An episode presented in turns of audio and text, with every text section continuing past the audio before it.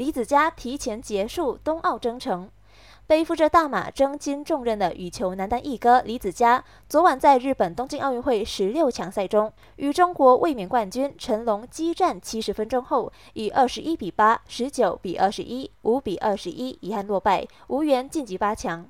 赛后，李子嘉为自己无法赢得奖牌向国人致歉，同时强调奥运失利并不是世界末日，并放眼未来自己能成为一个更成熟、更完整的球员。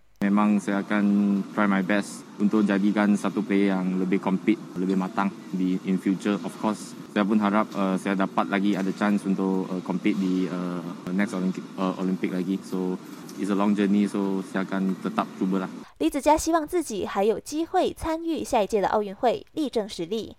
在此向李子嘉说一声，您是我国的骄傲，谢谢您辛苦了。